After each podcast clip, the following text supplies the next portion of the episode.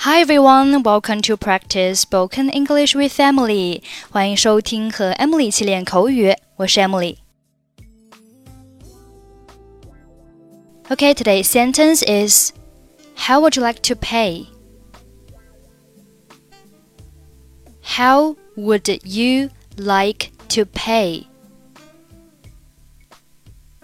How would you like to pay?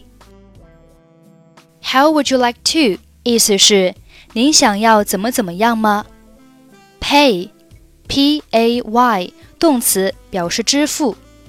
How would you like to pay 意思就是您想要怎么付款呢？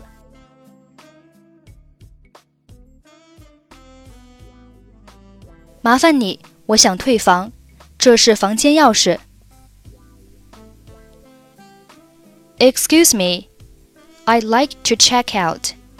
Here is my key. 一间双人房住了五天，一共是五百美元。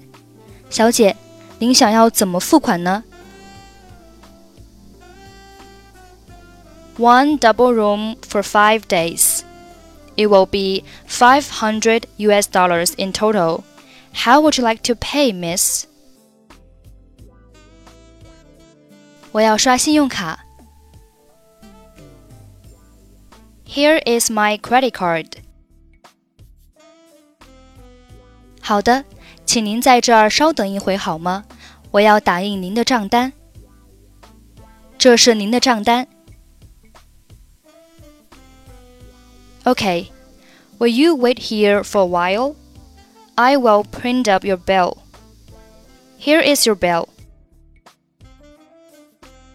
恐怕我需要有人帮我把行李搬下来。 I'm afraid that I need someone to bring my luggage down. 请稍等，我会打电话叫搬行李的服务人员去帮您，也会帮您叫一辆出租车。搬行李的服务人员很快就会过来，您的车也已经在外面等了。One moment, please. I'll call a porter to help you with that. And get a taxi for you too. The porter will come in a minute, and your car is waiting outside.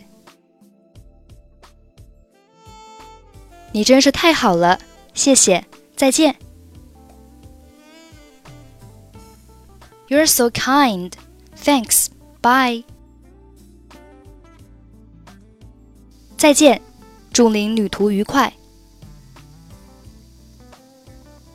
Bye. Have a good trip.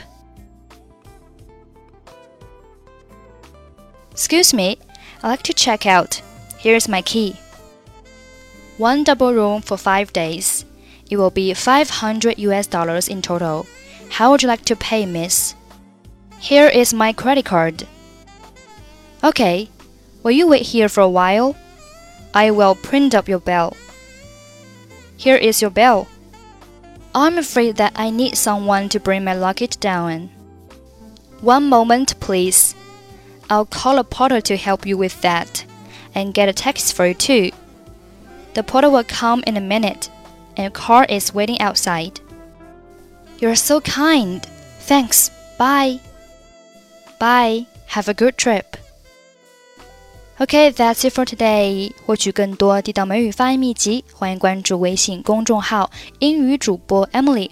I'm Emily. I'll see you next time. Bye bye.